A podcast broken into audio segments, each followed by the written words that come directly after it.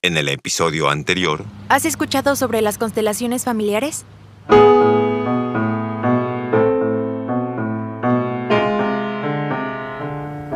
¿Por qué está haciendo esto? ¿Qué estamos haciendo aquí? Nos están informando que en estos momentos se acerca a la Procuraduría un impresionante operativo de movilización. ¿Por qué nunca tuve el valor de dejarte? Te voy a pedir que cierres los ojos y respires profundamente. Tú eres la responsable de todo. Adrián, necesito que vengas conmigo. Lo que no entendemos es por qué un juez tan reconocido se ha involucrado en una situación como esta. ¿Qué hiciste? ¿Cómo fuiste capaz? ¿La flor que hiciste te hace recordar ese momento? No debimos hacer esto. ¿Cuánto tiempo queda? Ay, parece que esto no terminará nunca. ¿Lo comprendes? ¿Entiendes lo que podría significar esto si lo logramos? Adrián, Créanme, lo que les mostraremos enseguida sugiere discreción. busca en tus recuerdos un lugar cálido en el que te podías sentir muy feliz.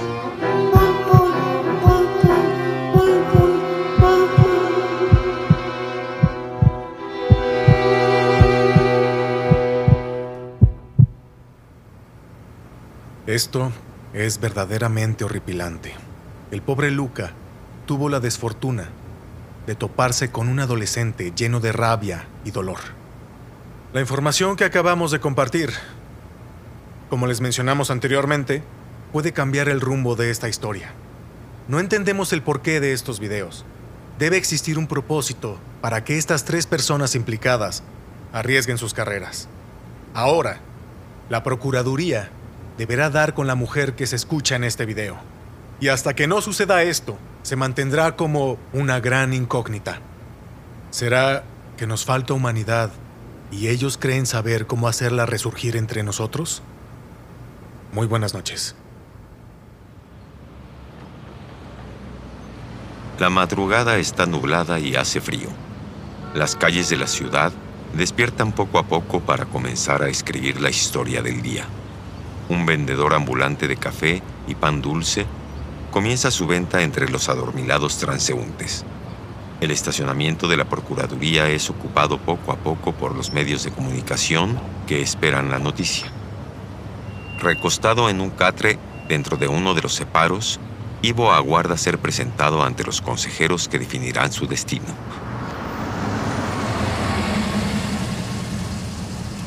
Una camioneta blanca se abre paso entre los periodistas y camarógrafos que trabajan apresuradamente conectando cables y micrófonos cual ejército que alista sus bayonetas para el grito de guerra. A bordo de esta se encuentran Fara y Milka, esposas de Ivo y Pepe, acompañadas por sus hijos, quienes llegan custodiadas por un grupo de abogados. En otra área de los separos se encuentra Pepe. Al igual que Ivo, luce desaliñado y triste, sintiéndose derrotado sin saber que se encuentran en el mismo lugar que su amigo y pensando en su familia.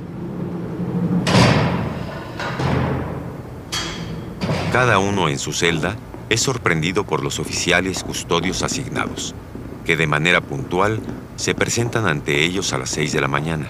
El custodio de Ivo abre cuidadosamente la reja, camina hacia él y extiende su mano para ayudarle a ponerse de pie. Dudoso de la actitud del gendarme apodado El Gordo, Ivo se levanta cuidadosamente sin apartar la vista de la de él y sin pensarlo, este enorme hombre lo abraza susurrándole al oído, gracias por abrirme los ojos. Sin entender el porqué de su actitud y con la mirada nublada, Ivo siente en su alma que algo generó un cambio en la del custodio. Y en señal de cortesía, este le da el paso a manera de homenaje para dirigirlo hacia donde se encuentran sus abogados. Por primera vez después del secuestro, Ivo y Pepe son reunidos. Al verse, de inmediato corren para abrazarse cuales niños perdidos que se encuentran en el camino. Mientras tanto, sus abogados discuten la estrategia de defensa que más tarde, durante los juicios en los que comparecerán por separado, sea posible liberarlos de sus condenas. Sin embargo, ambos se niegan y sostienen la decisión de declararse culpables. El alma de Ivo está furiosa y no por estar consciente de la arriesgada decisión, sino porque sabe que está en riesgo el proyecto que tanto anhela.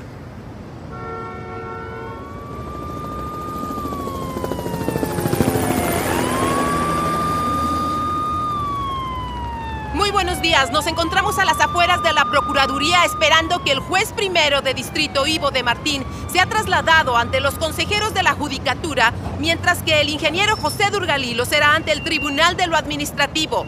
Sabemos perfectamente que de manera separada pero simultánea también se les dictará sentencia hoy mismo. Seguiremos informando. Gracias. Horas más tarde,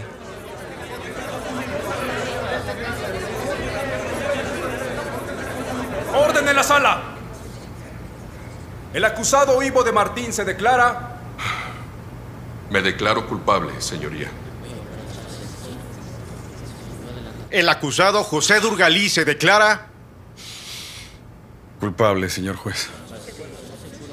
Por lo anterior, los consejeros de la Judicatura concuerdan que por comportamiento seriamente cuestionable, por error inexcusable y por negligencia manifiesta, mientras tanto, en la sala del Tribunal de lo Administrativo, En lo que se refiere al ingeniero José Durgalí, se le rescinde todo contrato de trabajo con el gobierno de este país y se le imposibilita a trabajar para cualquier dependencia gubernamental por un periodo de 10 años. le es retirado el cargo de manera definitiva de juez primero de distrito en materia penal Además, se le expropia el software de automatización de los penales. y la cancelación de su cédula profesional como licenciado en Derecho a la hora ciudadano Ivo de Martín. Finalmente, se le anula su cédula profesional como ingeniero en electrónica Y se le ordena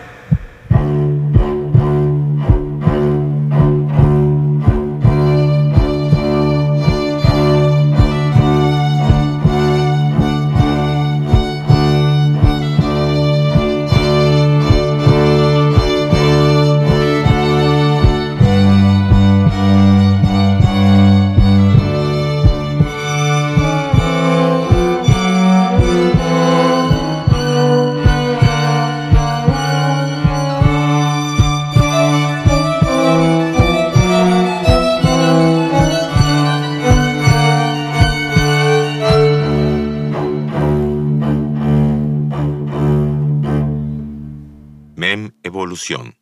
Hoy presentamos Las cosas cambian. Sí, sí, está bien. No- nos están informando que han concluido los juicios contra Ivo de Martín y José Durgalí, quienes han quedado en libertad condicional. Repito, libertad condicional tras pagar una fianza de un millón de pesos cada uno, que ha sido cubierta por la doctora en psicología Miriam Tochtergotz. Se presume que de ella es la voz que dirigió la sesión terapéutica de Adrián, el niño asesino. Seguiremos muy de cerca a este cuarteto de personajes muy especiales que sustrajeron a dicho menor consignado solo para realizar un estudio psicológico a él y a su familia. ¿Cuál será el fin de esta historia? Conseguiremos la primicia, se los prometemos. Reportando para Cadena de Noticias, Magali Sánchez. Al día siguiente, Ivo y Pepe, en compañía de sus esposas e hijos, acuden al bufete de abogados Sanker Martín y Asociados. Con la frente en alto, toman el ascensor y este para en el piso 11. Al abrirse las puertas, empleados, socios y amigos se encuentran al pie de estas. Uno a uno aplaude su llegada hasta formar un cúmulo de expresiones de alegría. Las lágrimas comienzan a rodar por las mejillas de todos los presentes. Ivo no puede litigar, pero tanto él como Pepe pueden asesorar. Todos se acercan a ellos para abrazarlos, externando muestras de cariño y admiración por el valor y la ética que tuvieron al reconocer su error, sin olvidar que la causa primordial es el derecho de los niños a crecer sanos de cuerpo, mente y alma. Tras ellos llega Miriam junto con Marta y el padre Zadkiel, apoyado en un bastón, quienes entran tomados del brazo, generando sorpresa y admiración. Muchas gracias por confiar en nosotros. Mi corazón está sumamente conmovido por esta hermosa muestra de cariño. Tenemos mucho trabajo por delante. Ivo, en la sala de juntas tenemos a un grupo de reporteros de cadena de noticias. Quieren realizarte una entrevista. No los hagamos esperar.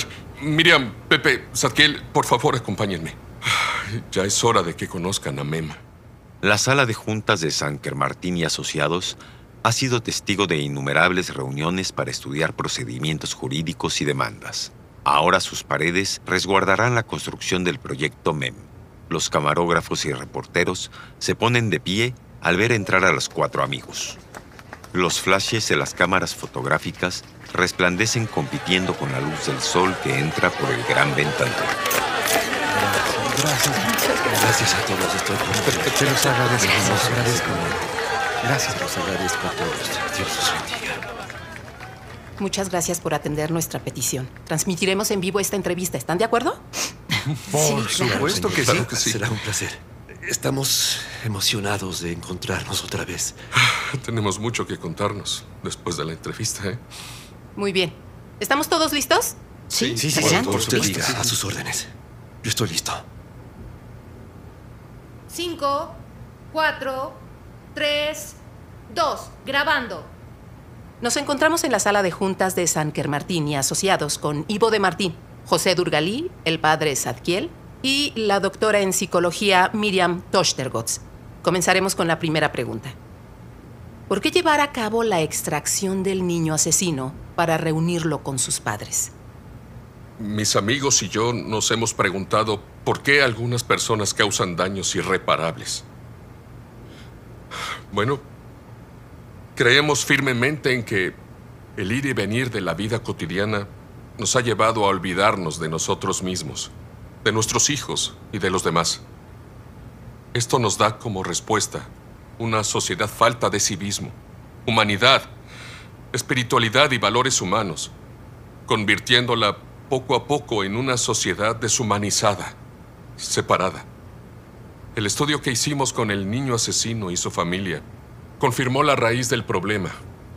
Y entendemos que muchas familias lo viven porque, sin darse cuenta, repiten patrones de conducta inculcados por generaciones. El procedimiento de papeleo para realizar este proyecto pudo ser muy largo. Además de que no existen instalaciones dentro de la correccional que permitan brindarles un ambiente armonioso para obtener el resultado que genera un encuentro inesperado. Sabíamos de antemano que era muy arriesgado llevar a cabo este estudio en la forma en que lo hicimos. Pedimos una disculpa de manera pública. Este estudio es parte del proyecto MEM, que tiene como fin ayudar a que las familias que están inmersas en situaciones similares de violencia encuentren la raíz, la arranquen y ya no sigan desintegrándose.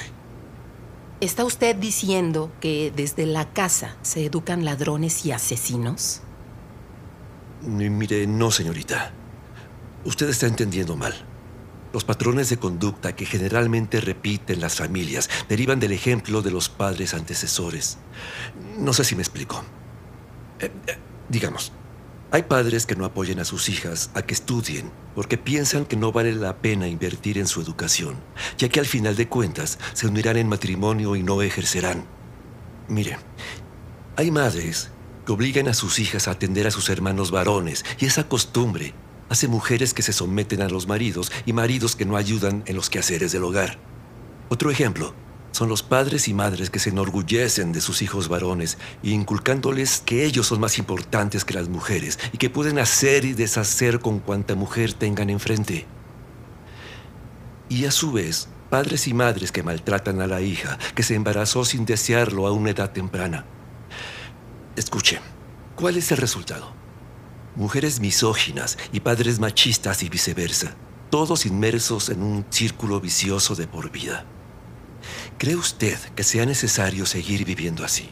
Creyendo que es un asunto familiar la educación a base de patrones de conducta que entregan a la sociedad hijos que tratan mal a los demás, o seres humanos sometidos y faltos de carácter. Generación tras generación.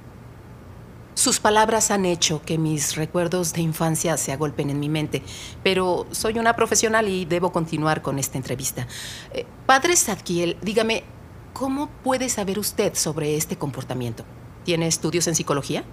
No, no, no, mire, Yo considero que no es necesario, en mi caso, tener estudios de psicología para entender el común denominador, sino sentido común y amor al prójimo. Yo no pretendo violar el secreto de confesión, pero esto que acabo de expresar es parte de la vida de hombres y mujeres de todas las edades y condición social que acuden a mí para desahogar sus frustraciones. Despliegan su ser con tal sinceridad que me ha hecho sentirme impotente. Sí, cuando hablan conmigo, desnudan su alma. Ahora, sí me comprende.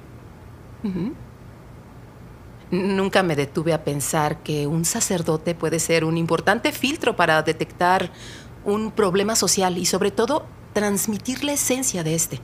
La frustración nos lleva a tomar caminos muy equivocados. Pero regresemos un poco a esta charla. ¿Qué es MEM? MEM es una nueva forma de vernos y tratarnos entre humanos.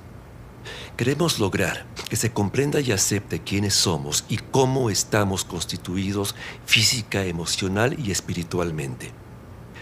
Según mis creencias y las de muchas personas, antes de llegar a este mundo somos una sublime energía que viene de Dios. Y el útero es el medio por donde se asciende al mundo, a la vida. Es un deber solidario cuidar de un alma nueva que llega a cohabitar con nosotros. No debemos permitir que se abuse de estos pequeños seres que nacen sin malicia. Déjeme explicar cómo funciona el cerebro humano. En la mayoría de los casos es la ignorancia la que no permite entender cómo funciona este maravilloso órgano, cuando lo acostumbras a los malos tratos. Y digo en la mayoría de los casos porque me consta que hay muchos seres humanos que usan su libre albedrío tal como lo describe el padre Zadkiel. Cuando un niño, que es un alma nueva y es violentado, se produce un grave impacto en su cerebro. La ínsula anterior y la amígdala se activa de manera súbita. Y pues el niño vive con un estrés constante ya que debe de estar alerta para protegerse de cualquier agresión. Lo anterior pues lo convierte en un ser hipervigilante. ¿Y sabe usted qué significa esto? No, doctora. La hipervigilancia es un estado de suma sensibilidad sensorial. El cerebro está siempre alerta. Mantener permanentemente una postura de defensa ante cualquier amenaza de agresión, pues lo convierte en un ser irritable en todo momento. Ese desgaste emocional es muy, pero muy, muy fuerte. Y viven con constante ansiedad. Eso debe ser muy agotador para un niño. En el caso de Adrián, pues el abuso que sufrió es la causa principal de su deterioro emocional y espiritual. Llega un momento en que el cerebro ya no puede afrontar las constantes agresiones y se desconecta. Se bloquea para no sufrir y el niño o adulto violentado se muestra ante los demás como si no pasara nada. Pero todo queda grabado a nivel neuronal, ¿eh? Y las secuelas pues lo afectarán durante toda su vida. Porque la violencia se aprende. Y si no se rompe el ciclo, volveremos a contar la misma historia con los hijos de ese adulto que fue un niño maltratado. Nosotros pensamos que ya no basta generar conciencia, también debe estar respaldado por ley. Es apremiante parar este ciclo destructivo. Sí, así es. El ADN juega un papel muy importante, ya que lo que el cerebro razonó, el alma sintió y la energía vibró. Se graba en cada célula, ¿eh? en cada átomo y partícula de nuestro cuerpo. Estos términos científicos, médicos, cuánticos de neurociencia y espiritualidad quedan excluidos de las leyes que nos gobiernan como si no tuviera que ver una con la otra. Pero sí tienen que ver, pues somos los humanos los que habitamos este mundo. Y es momento que se unan todos los poderes en pro del respeto a la constitución real de nuestro ser. La violencia pudre el alma. La violencia pudre el alma. Así es. MEM también tiene el primordial propósito de sensibilizar el seno familiar para no llegar a situaciones irremediables. ¿No cree que un país con una sociedad consciente de sus actos, con mejor preparación cultural, psicológica, humana, espiritual y llena de valores, prosperará más rápido? Sí, estoy de acuerdo. Aunque represente un medio de comunicación, no debo olvidar que soy humana. Señor Durgalí ha estado muy callado. Compártanos su punto de vista. Bueno, eh, mi postura es la misma que la de mis amigos. ¿eh? Yo soy padre de familia, hijo de padres divorciados que jamás me abandonaron, por cierto. Mi aportación a MEM será con base a mis conocimientos en electrónica, cibernética, mecánica y física cuántica, que voy a aplicar asesorando a un grupo de jóvenes estudiantes de estas materias con un alto coeficiente, eh, pertenecientes a varias universidades de la ciudad para crear un ángel que cuide del alma de cada niño en cada hogar. De momento es todo lo que les puedo adelantar. Qué interesante. Estaré pendiente de usted. Quiero aprovechar para presentarles a Marta. Hola a todos. Buenas tardes. ¿Quién es usted? Soy Marta y soy medium. ¿Medium? Déjeme ver si entiendo. ¿Esto qué tiene que ver con lo que estamos tratando? ¿Cuál es su papel en este proyecto? Soy la conexión entre el cuerpo y el alma. Nací con un don. Puedo ver el astral y comunicarme con él. ¿Qué es el astral? Es el alma, el cuerpo etéreo, la energía que percibe toda intención y vibra según los pensamientos. Pero no nos desviemos del tema. Lo más importante es que nos reconozcamos como parte de la divinidad creadora de todo lo que existe. Somos parte de ella. Somos una creación perfecta. Tenemos alma, somos energía. Me llama la atención lo que dice. Explíqueme, ¿Por qué dice que somos energía? Nuestro cuerpo está hecho de tejidos, ¿cierto? Sí. Esos tejidos están hechos de células y esas células de moléculas. Y los átomos de partículas subatómicas. ¿Lo comprende? Uh, un poco. Tendré que leer un poquito más sobre ese tema. Pues bien, esas partículas subatómicas que forman cada átomo y célula de nuestro ser son energía. Somos 99.99% energía y el resto es materia. Las partículas subatómicas pueden comunicarse entre sí, así estemos a 5.000 kilómetros de distancia. Solo tenemos que despertar nuestros sentidos para entenderlo. ¿Comprende ahora cuando digo que todos estamos conectados? Suena un poco complicado, pero intento entenderlo. Ya resumiendo, es necesario que cada ser humano comprenda cómo funciona el cerebro ante una agresión. Cómo queda grabada esta información en cada átomo de nuestras células, modificando la cadena del ADN. Esto es solo una pequeña parte de lo que pasa en el 1% de materia física, o sea, nuestro cuerpo. Cuando comprendan que el alma existe, es porque ya asimilaron que somos energía, que así estamos hechos y todo esto se entenderá cuando constatemos que la energía que somos emana del núcleo de nuestras propias células y nos hace parte del cosmos. Esa energía de la cual todo el cosmos y nosotros pertenecemos es Dios, según mi experiencia. Estamos hechos a su semejanza. Somos energía. Vivimos conectados a Él. También se le llama a esto energía divina. Por eso leemos que somos hijos de Dios, porque somos como Él. Pero no de manera física, porque somos 99% energía. Eso para mí es Dios. Eso es el amor, la energía sublime. Cada uno de los seres vivientes de este planeta estamos conectados con el universo. Quien no entienda el amor es porque no entiende cómo está hecho y por este motivo no respetará a los demás. Quizá porque se niega que todo el que le rodea esté hecho de la misma forma que él. Cada célula, cada átomo, cada partícula de energía que vibra en nuestro cuerpo es la energía divina, es la vida. Solo tenemos que dejarla vibrar y sentir cómo se encuentra entrelazada con la de todos y del todo a cada momento. Y si comprendes qué es la vida, entenderás que comienza desde el vientre materno. No debemos dañar la vida que asciende desde el útero. Dios santo, nunca lo había pensado así. Necesitamos leyes cuánticas dentro de nuestra constitución. Con esto quiero decir que esta debe estar basada en la divinidad del ser humano. Si logramos que la humanidad cambie su perspectiva hacia nuestra naturaleza humana, entonces tendremos un mejor mundo. Esta conversación tendría que continuar por horas porque hay muchos temas maravillosos que comentar con ustedes, pero desgraciadamente el tiempo de esta entrevista está por agotarse. Sí. No está de más expresar que nos declaramos activistas a favor de los derechos de los niños, así como de la aceptación de la espiritualidad de nuestro ser. Aunque se escuche muy romántico, hace falta amor en la sociedad y una ley que ayude a reforzarlo.